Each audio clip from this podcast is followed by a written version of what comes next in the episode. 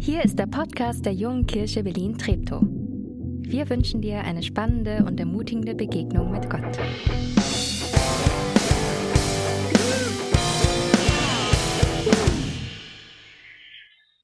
Ja, ich freue mich heute Morgen hier sein zu können und euch was aus meiner Sommerpause mitbringen zu dürfen.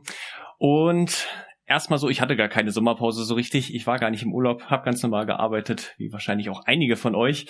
Ein bisschen von der JKB frei gehabt, tut auch mal ganz gut. Nein, einfach mal in andere Gottesdienste schauen. Aber ich habe euch äh, vor, ich rutsche noch ein bisschen, geht's? Okay, super.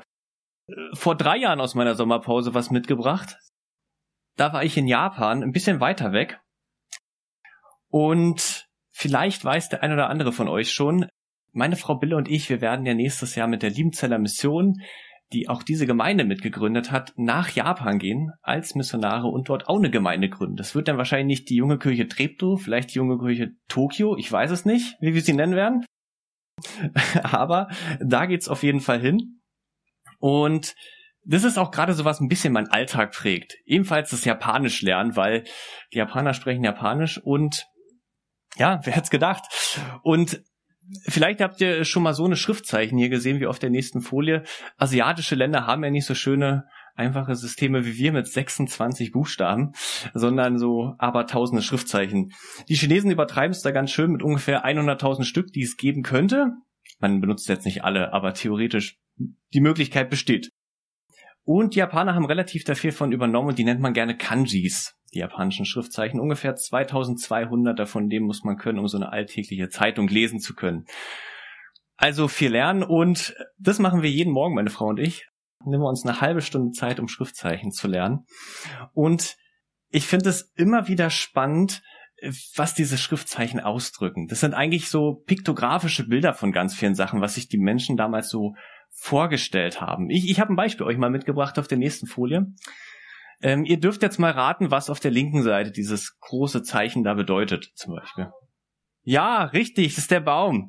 So, also man kann es auch ein bisschen erkennen. In manchen Schriftzeichen sieht man es sehr gut, in anderen weiß ich nicht, was der Autor sich damals vorgestellt hat. Und auf der rechten Seite haben wir jetzt dreimal den Baum. Was könnte das bedeuten? Ja, richtig, genau ist der Wald. Also äh, ist gar nicht so schwierig. Habt ihr schon zwei Schriftzeichen gelernt? Vielleicht habt ihr jetzt ja Lust, Japanisch zu lernen. Und ein Schriftzeichen hat mich in der Sommerpause ein bisschen ja, bewegt. Äh, ich fand es einfach cool, was da für ein Bild drin ist. Und das besteht aus mehreren Teilen, aus zwei Teilen, um es genau zu nennen. Und der erste Teil heißt Hitsuji. Und das ist dieses Kanji. Und ihr dürft jetzt nochmal raten, was, was das bedeutet. Hummel? Nee. Ja, es ist nicht so einfach. Ich weiß nicht, welche Perspektive der Autor auf das Bild hatte, aber das sollte scharf sein. Ist sehr gut zu erkennen, oder?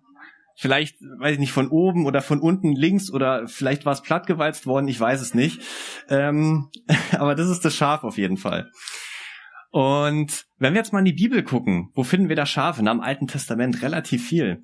Ähm, vielleicht habt ihr schon mal was von den Tier- oder Schlachtopfern gehört. Ähm, Im Volk Israel war es so, nach Gottes Anweisung, dass junge und gesunde Tiere genommen wurden und geschlachtet wurden. Klingt für uns ein bisschen merkwürdig, aber man hat es als Ritual gehabt. Irgendwie, wenn jemand schuldig geworden ist, wenn jemand was falsch gemacht hat, dann muss es dafür irgendwie eine Lösung geben. Und dann muss man halt ein, ein gutes Tier nehmen und opfert es Gott und damit ist die Schuld erstmal so weit beglichen, sag ich mal. Ich habe euch da auch einen Bibelvers mitgebracht aus dem dritten Mose. Und so soll es geschehen, wenn er einen von diesen Dingen schuldig wird, dann bekenne er, worin er gesündigt hat, und er bringe dem Herrn sein Schuldopfer für seine Sünde, also für seinen Fehler, die er begangen hat, ein weibliches Tier vom Kleinvieh, ein Schaf oder eine Ziege zum Sündopfer. So soll der Priester wegen seiner Sünde Sühnung für ihn erwirken. Das war so das vorherrschende Prinzip im Alten Testament. Irgendwas wird falsch gemacht. Menschen halten die Gebote von Gott nicht, die gegeben wurden. Sie beten andere Götter an, Götzen und so. Da muss irgendwie immer ein Ausgleich geben. Da wird immer ein Schaf oder halt auch eine Ziege, aber relativ viele Schafe waren es einfach, ähm, genommen. Ja. Aber so richtig war das nicht so die Lösung im Alten Testament auf Dauer.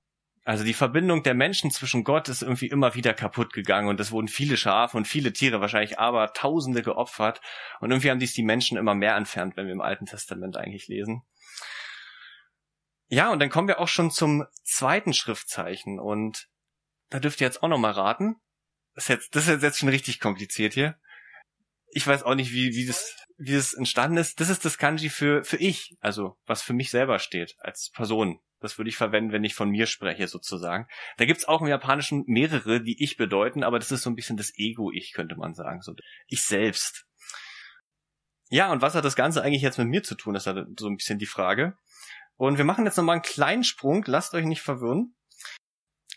Das Schaf hat ja irgendwie so nicht die Lösung gebracht im Alten Testament auf Dauer. Und vielleicht habt ihr schon mal dieses Bild hier gesehen oder diese Frau. Das ist die griechische Göttin Justitia. Ist so ein Sinnbild für die, für die Gerechtigkeit, die wir so vielleicht in Europa oder in der westlichen Kultur kennen. Das heißt, sie hat auf der einen Seite diese Waage und das heißt, wenn irgendwas falsch gemacht wurde, du hast geklaut, weiß ich nicht, jemand wurde getötet, jemand wurde umgefahren, du hast eine Regel nicht gehalten im Gesetz, dann muss es irgendwie eine Strafe dafür geben. Du musst Geld zahlen, du musst ins Gefängnis, weiß ich hoffentlich nicht, aber ähm, ja, in manchen Ländern gibt es sogar noch die Todesstrafe. Also irgendwas, irgendwie muss Gerechtigkeit hergestellt werden. Diese Waage muss wieder ins Gleichgewicht irgendwo kommen. Und sie hat auch diese Augenbinde auf, damit auch egal, ob du groß, klein, wie du auch immer bist, kurze Haare, lange Haare hast, dass du immer gleich beurteilt wirst. Und auf der einen Seite, das sieht man nicht so gut, trägt sie noch ein Schwert, um dann wirklich auch diese, diese Richtung zu machen, so dieses, es wird gerichtet darüber. Und wenn das jetzt unsere Vorstellung von Gerechtigkeit ist, dann müssten ja eigentlich die Menschen dafür bezahlen und nicht das Schaf oder irgendjemand anderes, weil ich kann ja nicht kommen, wenn mein Bruder was falsch gemacht hat und sagen, ich gehe jetzt für den zehn Jahre ins Gefängnis. so funktioniert unser Rechtssystem nicht. Das heißt, jeder muss sich selber verantworten und jeder muss selbst für seine Fehler, für das, was er falsch macht, eigentlich gerade stehen, so. Was würde das für Gott bedeuten? Muss er jetzt den Menschen ins Gefängnis stecken? Muss er den Menschen töten? Muss er den Menschen wegnehmen von dieser Welt? Wenn das eigentlich so funktioniert? Ich glaube nicht. Gottes Plan ist ein anderer, sonst wären wir ja nicht hier heute. Ähm und wenn man jetzt diese beiden Kanjis nimmt, einmal dieses Schaf und dieses Kanji für ich, dann kann man daraus ein neues Kanji zusammensetzen. Das ist unten. Da ist oben das Schaf drauf und unten das Kanji für ich. Ich habe es auf der nächsten Folie noch mal ein bisschen größer. Und dieses Kanji bedeutet Gerechtigkeit. Das finde ich total spannend. Dieses Kanji bedeutet Gerechtigkeit. Und wenn wir jetzt ins Neue Testament gucken, dann wird Jesus ja oft als Opferlamm Gottes bezeichnet. Also dieses perfekte Schaf. Und Gottes Prinzip ist denn ganz anderes. Er sagt nicht, ihr Menschen müsst jetzt bezahlen, sondern ich will die Verbindung zu euch wiederherstellen. Ich, es muss aber gerecht sein. Also muss jemand dafür zahlen. Und was macht Gott an Weihnachten feiern wir, dass Jesus auf die Welt kommt, dass, dass, dass Gott Mensch wird. Und wenn dann Ostern kommt, dann gibt's den Karfreitag, wo Jesus ans Kreuz gegangen ist, für die ganze Schuld dieser Welt. Und das ist Gottes Prinzip. Er sagt nicht, ich nehme das Schwert und richte über euch, sondern Gottes Prinzip ist, okay, ich opfere meinen Sohn, den ich auf diese Welt geschickt habe, für all eure Verfehlungen, für all eure Sünden, für das alles, was ihr falsch gemacht habt, um den Weg wieder frei zu machen, so. Jesus ist das perfekte Schaf, könnte man sagen. Und dann entsteht Gerechtigkeit. Und der Apostel Paulus schreibt es im, im Römerbrief ganz gut. Römer 1, 16 bis 17. Zu dieser Botschaft bekenne ich mich offen und ohne mich zu schämen, denn das Evangelium ist die Kraft Gottes, die jedem, der glaubt, Rettung bringt. Denn zunächst für die Juden, es gilt aber auch für jeden anderen Menschen. Denn im Evangelium zeigt uns Gott seine Gerechtigkeit, eine Gerechtigkeit, zu der man den zu der, durch dem man, durch dem man zu den Glauben Zugang hat. Sie kommt dem zugute, der ihm vertraut, denn es heißt in der Schrift, der Gerechte wird leben, weil er glaubt. Gott stellt diese Gerechtigkeit her, die wir gar nicht herstellen könnten. Wir könnten gar nicht bezahlen, dass alles, was falsch gemacht wurde, was die Menschen falsch gemacht haben, was wir heute falsch machen und was wir morgen falsch machen. Das wäre gar nicht zahlbar. So viel Geld hätten wir gar nicht, so viel Gutes könnten wir gar nicht tun. Aber Gott kann es und Gott kann diesen Weg freimachen und, und der Prophet Jesaja im Alten Testament hat es auch schon angekündigt. Gott hat es ihm gesagt.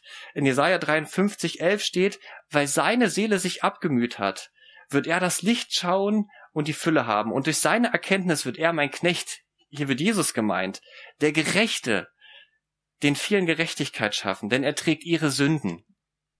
Boah, wie krass ist das bitte? So. Eigentlich. Jesus stirbt für dich und mich ohne Schuld am Kreuz und trägt dabei deine und meine Schuld, die wir begangen haben, die wir heute noch tun und die wir auch morgen und übermorgen wahrscheinlich noch tun werden. Und wir oft ja auch irgendwie vorbeischlittern und immer wieder was Falsches tun. Gott schafft es damit, irgendwie alles zu durchbrechen und diesen Weg wieder herzumachen, weil er uns liebt, weil er gnädig ist. Gnade ist ein Geschenk, was wir uns nicht erarbeiten können. Und genau darum geht's. Wir können es gar nicht wiederherstellen, aber Gott kann es. Diese äh, Gerechtigkeit vor Gott gilt auch für mich, wenn ich an Jesus glaube. Und das ist es ja, wenn ich glaube, das ist das Einzige. Jesus sagt, wenn du an mich glaubst, dann ist der Weg frei. Dann bin ich für dich gestorben, für dich und für deine Sünden, für alles, was du falsch machst. Das ist, das ist diese unglaublich krasse Botschaft, die mich immer wieder bewegt und die ich immer wieder auch in diesen Bildern finde. Ich weiß nicht, ob die damals das vor Augen hatten bei diesem Kanji, aber ich finde, man sieht's da drinne. Und es ist einer dieser Gründe und eigentlich der Grund, nach Japan zu gehen auch, weil ich genau diese Botschaft von diesem großartigen, von diesem gerechten Gott dahin bringen möchte. 125 Millionen Menschen leben dort, die wahrscheinlich fast noch nie was von Gott oder von Jesus gehört haben. Und diese großartige Botschaft, die wünsche ich mir, nach Japan zu bringen. So. Amen.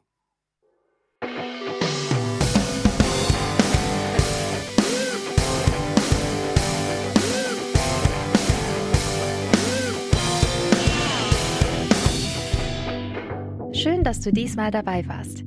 Wenn du mehr über den Glauben erfahren möchtest, dann schreib uns gerne an info@jkb-treptow.de oder besuch uns einfach persönlich. Alle Infos findest du unter jkb-treptow.de. Wir wünschen dir eine gesegnete Woche.